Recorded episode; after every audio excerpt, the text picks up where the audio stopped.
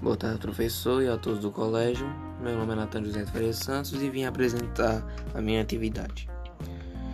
Na primeira questão, quem são os personagens? Dudu, a mãe de Dudu, os alienígenas e os filhos alienígenas. 2. Como se comporta cada personagem na história?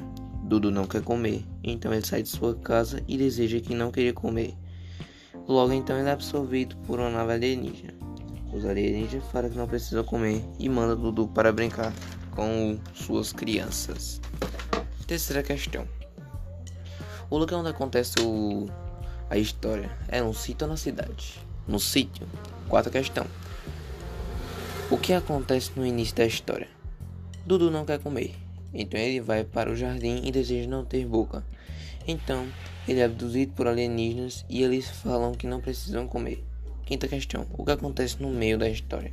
Os aliens falam que não precisa comer e Dudu fica maravilhado. Com isso, então, Dudu vai brincar com os filhos alienígenas até que eles correm e se escondem. Sexta questão: O que acontece no final da história? Dudu fica confuso porque as crianças se esconderam e eles falam que aquela é a hora da alimentação.